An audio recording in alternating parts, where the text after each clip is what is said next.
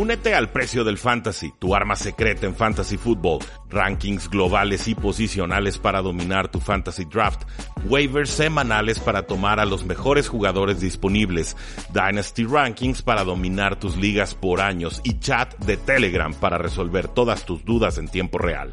Visita stam.store diagonal precio NFL o da clic al link en este episodio para suscribirte.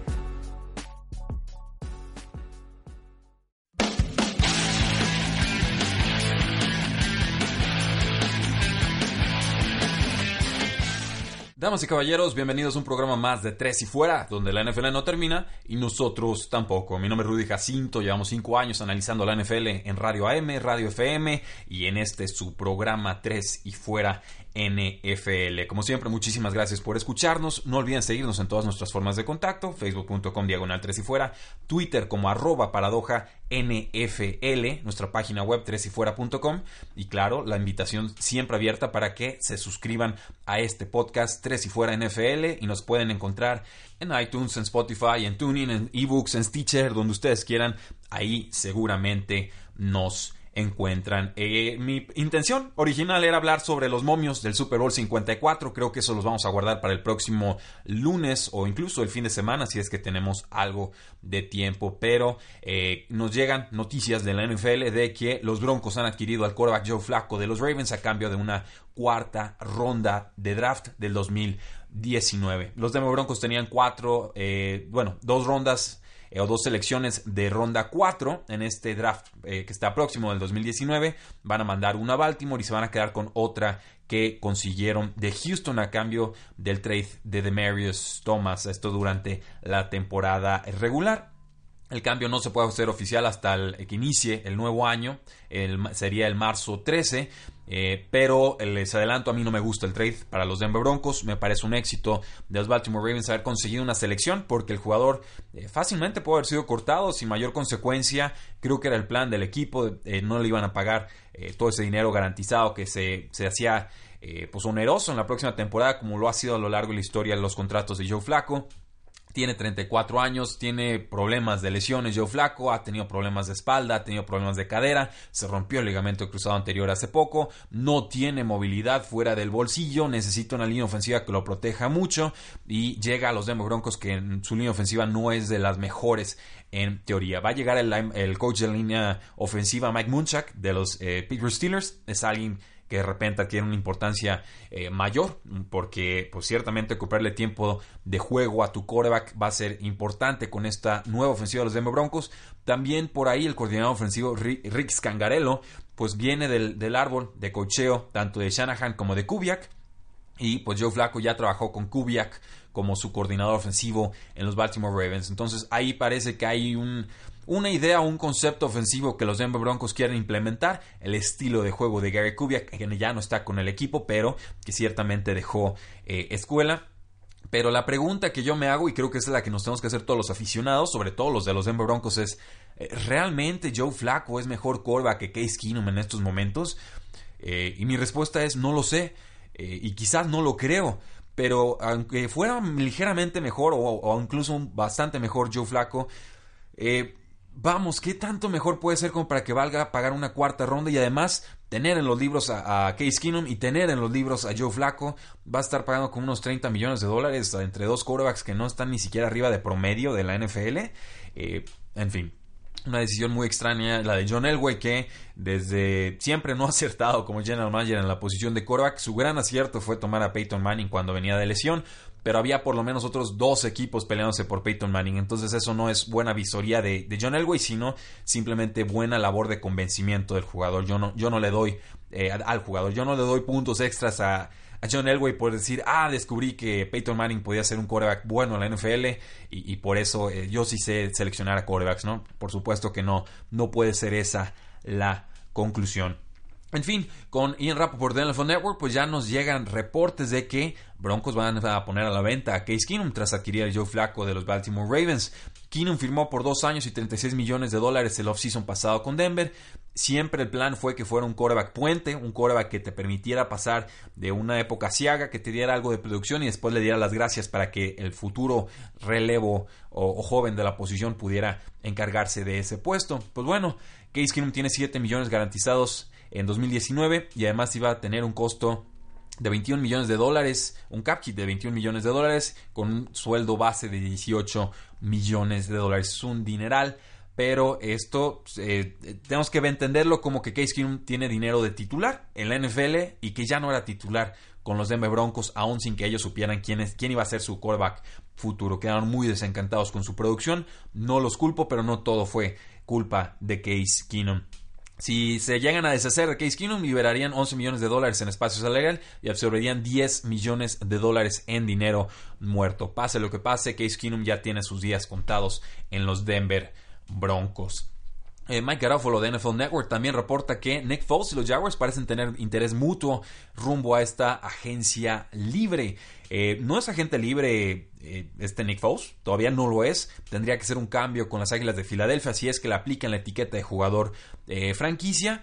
Y lo importante entonces se vuelve ver qué hacen los Jacksonville Jaguars con su espacio salarial, porque son de los equipos que menos espacio tienen, pero tendrían que hacer o pueden hacer varios recortes de importancia para liberar eh, dinero y entonces poder firmar a alguien que costaría unos 20 millones o más como Nick Foles. Entonces, ojo ahí, Nick Foles y los Jacksonville Jaguars parecen destinados a encontrarse en el 2000. 19. Entre noticias de coaches, pues el coordinador defensivo de la Universidad de Florida, Todd Grantham, se retiró de eh, pues la pugna o la pelea por ser coordinador defensivo de los Cincinnati Bengals. Se creía que Grantham ya era el favorito para el puesto, incluso tuvo una entrevista esta semana, pero se une una larga lista de coaches que han declinado ser coordinador defensivo del nuevo head coach, Zach Taylor. Nombres que aún quedan en la lista, pues podría ser el coordinador defensivo de los Falcons, ex coordinador defensivo de los Falcons, Marquand Mano, el coordinador defensivo de Texas AM, Mike Elko, el coordinador o más bien el coach de secundaria de los Santos, el coach Aaron Glenn, o incluso el coach de secundaria de los Rams, Aubrey Pleasant. En noticias de corredores, eh, Manish Mehta del New York Daily News espera que los Jets de Nueva York liberen o dejen ir al corredor Isaiah Crowell este offseason. Recuerden que Isaiah Crowell llegó a la agencia libre pasada de Cleveland Browns a los Jets de Nueva York. Firmó por 3 años y 12 millones de dólares el marzo pasado. Le tendrían que pagar 2 millones garantizados si está en el roster eh, después del marzo 15. Meta no cree que suceda esto, yo tampoco. Se ha vinculado a los Jets de Nueva York con Le'Veon Bell, otros nombres de agentes libres eh, importantes. Por ahí incluso Mark Ingram podría llegar al equipo. A mí me gusta el corredor que tienen en estos momentos los eh, Jets de Nueva York. Por ahí está eh, Bilal Powell, que es un jugador bastante útil, bastante eh, versátil. Y también cuentan con Elijah Maguire, que estaría entrando a su tercer año como corredor y que creo podría convertirse o debería convertirse en ese, en ese thumper de primeras y segundas eh, oportunidades. Curl tuvo buenos juegos en 2018 con los Jets, tuvo por ahí 10 acarreos, 102 yardas, 2 touchdowns en la semana 1 contra los Leones, 15 acarreos, 219 yardas, un touchdown contra Denver en la semana 5, pero eh, pues de ahí en adelante solo tuvo 49 o más yardas en un juego más y terminó en reserva de lesionados con una lesión de pie en la semana tras la semana 13. Parece que se le acaba la carrera a Isaiah Crowell en los Jets de Nueva York y vienen cambios importantes en ese backfield de la, eh, pues ahora sí que la central neoyorquina mediática y que tanto necesita apoyar a Sam Darnold para que tenga un buen año 2 como quarterback de los Jets. Con receptores, Jake Glazer de The Athletic pues le pidieron hacer una predicción atrevida y dijo que, pues bueno, vamos pensando Odell Beckham Jr. cambiado de los gigantes de Nueva York. Eh, parece que Glacier le crea todos estos rumores de trade que hay alrededor de Odell Beckham eh, Jr. No es lo más probable que suceda, pero eh, porque apenas incluso el, mes pasado el general manager de los gigantes, Dave Gettleman, dijo que Beckham no estaba a la venta y le dieron además un contrato a largo plazo. Pero es cierto, Beckham es de personalidad complicada, hay muchas noticias alrededor de él extra canchas, se, expone a críticas muy fuertes de repente, él critica el mandado de jugadas del equipo, eso también es peligroso porque pues, le resta credibilidad a la franquicia y eh, pues bueno, los gigantes obviamente les gusta tener a Odell Beckham Jr., pero realmente es alguien que te va a hacer la diferencia en cuanto a las victorias y las derrotas. Eh, son 20 millones de dólares que le estás pagando y no se vio reflejado en el campo esta temporada pasada. Entonces, si le ofrecen algo gigantesco a Dave Gettleman, quizás se anime a venderlo. Me queda claro que los Gigantes de Nueva York van a ser un equipo que corra antes de pasar. Ese es el estilo de juego que van a tratar de implementar con Saquon Barkley y que no lo voy a apostar, pero sí creo que hay una posibilidad real y tangible de que Odell Beckham Jr. no juegue con los Gigantes en el 2019. No lo apuesten, pero recuerden esta noticia por ahí si, si se empiezan a filtrar más noticias. Con los 49ers, pues declinaron la opción de contrato del 2019 con el receptor Pierre Garzón. Le hubieran tenido que pagar 6 millones de dólares en salarios y bonos. Y pues la sorpresa hubiera sido que decidieran quedarse con Garzón. Termina su eh, paso por San Francisco con apenas 64 recepciones, 786 yardas y un touchdown en 16 juegos a lo largo de dos campañas. Va a cumplir 33 años y pues seguramente va a tardar en firmar porque ya a los 33 años y con viniendo de lesión el mercado llega a ser bastante bastante frío. Con alas cerradas, el general manager de los Lions, Bob Quinn, dijo que una prioridad del equipo va a ser conseguir un ala cerrada. El bloqueador Levin Toilolo fue el líder receptor del equipo en esa posición, con 21 recepciones y 263 yardas esta temporada pasada. Esto es muy pobre y es muy malo. Michael Roberts tuvo una semana 7 grande contra los Dolphins, 3 recepciones, 48 yardas, 2 touchdowns. Se lastimó unas cuantas semanas después y acabó en reserva de lesionados. Toilolo es agente libre. Luke Wilson, que llegó en agencia libre, también se convierte en agente libre de nuevo. Y esto los deja con Roberts y con Hakeem Vals. Entonces, en un año fuerte de draft para alas cerradas, algunos dicen histórico y lo analizaremos aquí en Tres y Fuera, los Lions ya dijeron ala cerrada es una prioridad.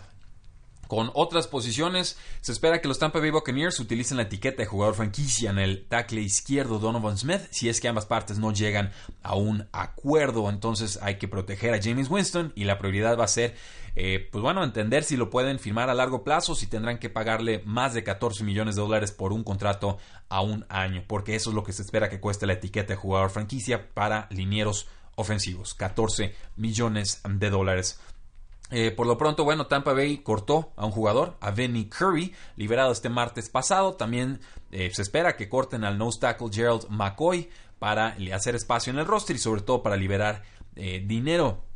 Con los Chargers, el nose tackle Corey Luget no va a ser jugador de los Chargers, por lo menos no bajo el contrato actual que tenía. Los Chargers declinaron la opción de contrato de 2019, se convertirá en agente libre en marzo ha tenido lesiones y suspensiones en los últimos dos años, se ha perdido 14 de 32 juegos, no ha cumplido con la altura de su contrato, pero le decía costar 9.5 millones de dólares en cap hit este año y obviamente los Chargers no iban a pagar eso. Sin embargo, el equipo ha dicho que no descartan renovar o más bien refirmar a Luget con un sueldo más bajo. Entonces, ojo ahí, Corey Luget, buen jugador, las lesiones le han sido bastante crueles con Bob Condota del Seattle Times, pues espera que los Seahawks etiqueten al, defensive end Frank Clark, que se convierte en agente libre en este offseason.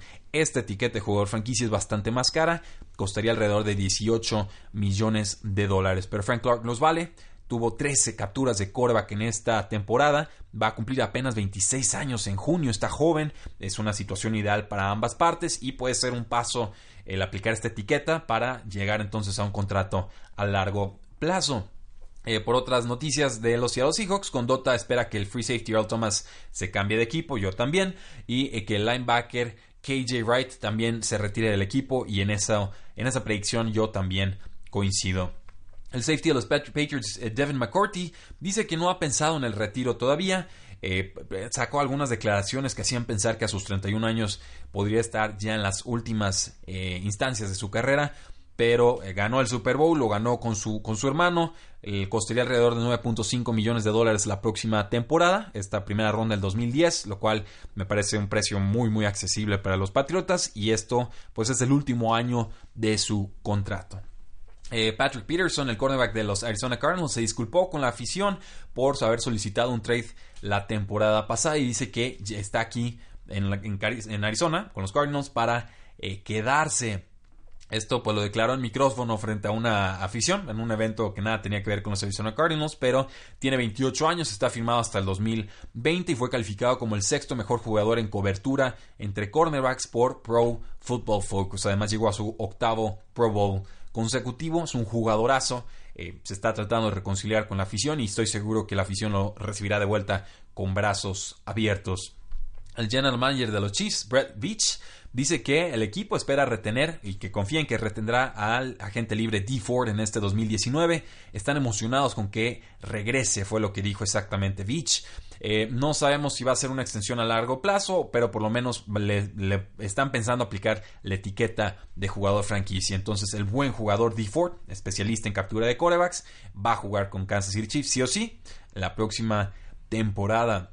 Defensive end Everson Griffin de los Vikings es un candidato a ser cortado en este offseason. Tiene 31 años, viene de un mal año, tuvo problemas eh, mentales, tuvo que retirarse del equipo por un periodo extendido de tiempo y cuando regresó pues tuvo apenas 5.5 capturas en 11 juegos. Esto pues bueno, es importante porque en las últimas cuatro campañas, antes del 2018, había tenido 43.5 capturas de coreback a lo largo de cuatro temporadas. Le tendrían que pagar 10.9 millones de dólares en sueldo en 2019. Los Vikings pueden ahorrarse 10.7 si lo recortan. Esto me parece que está cantadísimo. Y además el pass rusher más importante de los Vikings ya, es Daniel Hunter, que es el que presiona por las esquinas como defensive end o como linebacker. Y eh, pues bueno, también Stephen Weatherly jugó bien ante la ausencia de Griffin. Creo que el Minnesota está apretado en dinero salarial en espacio salarial y que eh, está cantadísimo que Griffin no jugaría con ellos la próxima campaña. El free safety de los Eagles, Rodney McLeod, pues aceptó un contrato revisado y se mantendrá con el equipo en 2019, es decir, aceptó un recorte salarial. Le hubiera costado al equipo 7.5 millones, un cap hit de 9.9 en 2019, pero ahora está técnicamente firmado hasta el 2020. No sabemos si le respetaron este, este plazo en su contrato. Creo yo que sí, que estaría con el equipo los próximos dos años. Eh, se perdió los últimos 13 juegos de, los, de las Águilas de Filadelfia en 2018 tras romperse el ligamento medial. Va a cumplir 29 años. Tuvo muchos snaps en ese año de campeonato las Águilas en el 2017. Eh, con el guardia ofensivo de los Packers, Cole Madison, pues Michael Cohen de The Athletic reporta que probablemente no vuelva a jugar fútbol americano en su carrera. Eh, dice una fuente anónima, no creo que regrese, o por lo menos ahorita no está mostrando señales de querer regresar. Fue una quinta ronda de los Packers en el 2018. Se ausentó toda su temporada de novato por un asunto personal, fue lo que dijeron los Packers, según la fuente anónima de Cohen. Tiene que ver con la muerte de su compañero de Washington State, Tyler Hilinski, quien se quitó la vida en enero del 2018. Después se descubrió que Gilinski estaba combatiendo problemas de CTE. Entonces, es eh, pues, un jugador seleccionado en draft parece que no le interesa ya jugar en esta liga y se respeta su decisión, por supuesto. El news tackle de los Saints, David Onyemata, pues eh, se metió en problemas con la ley por posesión de marihuana. Fue capturado este 29 de enero por la policía por una cantidad de o por varios productos de marihuana en su propiedad entre ellos marihuana, aceite de cannabis, eh, comestibles de marihuana y hemp powder, que bueno, polvo de, la misma derivado de, marihuana. Y esto, pues, pues, la policía entró a, ver qué es lo que tenía en su casa. fue un raid, como se dice en los Estados Unidos. Pero bueno, cuarta ronda 2016 ha sido una pieza importante en la defensiva de los Santos de Nueva Orleans en esa rotación defensiva. Probablemente va a tener una pequeña suspensión para iniciar el 2019. Con el defensive end de los Santos, Marcus Davenport, pues ya se recupera de cirugía eh, de pie. Estuvo sufriendo, dice que toda la temporada estuvo muy, muy lastimado, que era una lesión que tuvo que haberlo dejado fuera de la campaña, que aún así estuvo luchando por jugar. Entonces se respeta su esfuerzo, debe tener un mejor segundo año con los Santos de Nueva Orleans. Rashad Jones, el jugador de los Delfines de Miami, se está recuperando de una cirugía en el hombro derecho. Es su segunda cirugía de torn labrum, se dice en inglés, en los últimos tres años. Es un periodo de recuperación de cuatro a seis meses, podría ser incluso eh, mayor. Esto pone en duda su entrada a entrenamientos durante el training camp en este off-season tiene 31 o va a cumplir 31 años, tuvo una mega extensión en el marzo del 2017, pieza básica para que los Dolphins puedan reencontrar el camino, la brújula con el nuevo head coach Brian Flores. De, seguramente se irá Brian Tannehill y eh, Jones se convertirá en el jugador más caro del equipo con 17.16 millones de dólares, eh, costándole al equipo en su espacio salarial. Eh, Catherine Terrell de ESPN reporta que tiene sentido que los Bengals se deshagan del linebacker Vantage Perfect en este offseason. Perfect no ha jugado una campaña completa de 16 juegos desde el 2013, ya sea por lesiones o por conmociones o por suspensiones. Además va a cumplir 29 años. Antes era un jugador estrella. Ya este año se vio bastante claro que los equipos estaban atacándolo con pases y pues ya se fueron eh, gente que lo protegía como Marvin Lewis y Paul Gunther y Jim Haslett. Entonces Zach Taylor, nuevo head coach, creo que terminará deshaciéndose de él. Eh, Julius Peppers anunció su retiro después de 17 eh, temporadas. Peppers tiene 39 años, fue la selección número 2 en el draft del 2002, ganó el premio al novato defensivo del año tras 12 eh, capturas de que en apenas 12 juegos. Estuvo 8 años de su carrera con los Panthers, después firmó un megacontrato con los Osos de Chicago, estuvo 4 años ahí, después se fue 3 años más con los Green Bay Packers, también cumplió, regresa a las Panteras de Carolina en el 2017 y consigue 11 capturas a los 37 años. Tiene 159.5 capturas de quarterback, es el cuarto con mayor cantidad en la historia de la NFL detrás de Bruce Smith, de Reggie Wayne y de Kevin Green. También tuvo 11 intercepciones, fue Pro Bowler en 9 ocasiones y All Pro en, de First Team All Pro en 3 ocasiones más. Por si fuera poco, se perdió solo 6 juegos en su carrera. Un jugador con gran impacto en el campo, gran impacto fuera de. Y eh, Julius Peppers, grandísima carrera, felicidades. Debe llegar al Salón de la Fama en su primera oportunidad. Y por último, bueno, decíamos que los Tampa Bay Buccaneers recortaron a Benny Curry. había firmado un contrato de 3 años y 27 millones de dólares el offseason pasado. Decepcionó con 2.5 capturas en 12 juegos y no encajaba con el sistema nuevo que quieren implementar a la defensiva los Tampa Bay Buccaneers. Se va, va a tener interés en agencia libre. Con los Jets, eh, dejaron ir a Spencer Long y tuvieron que haberle pagado 3 millones de dólares a Spencer Long para jugar con ellos en este 2019 y pues obviamente decidieron que a sus 28 años y que, eh, pues, no, que no lo valía a sus 28 años, los Buffalo Bills terminaron firmándolo tras ser cortado. Los Falcons se deshicieron de Robert Alford, liberaron 7.9 millones de dólares al hacerlo, ya no era un jugador tan efectivo como en otras campañas, y los Cardinals ofrecen 3 millones y 22.5, perdón, 3 años y 22.5 millones de dólares en un contrato a 3 años y esto pues es importante porque Patrick Peterson es muy bueno con los Cardinals pero siempre atacan al cornerback contrario y muy rara vez han sido capaces los Cardinals de detener la hemorragia ofensiva que provocan otros equipos en esa posición con los Buccaneers. Parece que tienen interés en el pateador Matt Bryant, que fue cortado por los Atlanta Falcons. Tendrían sentido, han sufrido mucho en esa posición de pateador y a mí Matt Bryant me gusta mucho, me parece un, pateador bastante capaz. Sin embargo, los Buccaneers sí firmaron un pateador de nombre Philip Anderson, alguien que llega de la liga alemana de fútbol, específicamente el equipo de los Berlin Eagles. Fue un jugador Anderson que impresionó durante entrenamientos del Senior Bowl y pues por lo pronto es el único pateador en el roster de 90 jugadores de los Tampa Bay Buccaneers. Creo que puede llegar competencia y creo que Matt Bryan sería un fantástico competidor en ese sentido. Y por último, los Jacksonville Jaguars firmaron al pateador Josh Lambo a una, eh, o bueno, lo renovaron o extendieron a un contrato de 4 años y 15.5 millones de dólares se convertía en agente libre, se va a quedar en Jacksonville, convirtió 19 de 21 goles de campo, falló apenas un punto extra en 2018, era una decisión muy clara mantenerlo, pero ojo, ya sabemos que cuando le ofrecen mucho dinero a pateadores y empiezan a fallar, luego los equipos no hayan cómo deshacerse o zafarse de esos eh, contratos. De mi parte sería todo, muchas gracias, mi nombre es Rudy Jacinto, seguimos platicando esta semana sobre novedades de la NFL, vamos a empezar con el análisis de agentes libres, momios del Super Bowl 54, scouteo de jugadores en este NFL Draft 2019 y mucho más. Presúmanos con sus contactos, con sus amistades, ayúdenos a seguir creciendo para poder llevarles mejor y mayor contenido NFL. La NFL no termina y nosotros tampoco. Tres y fuera.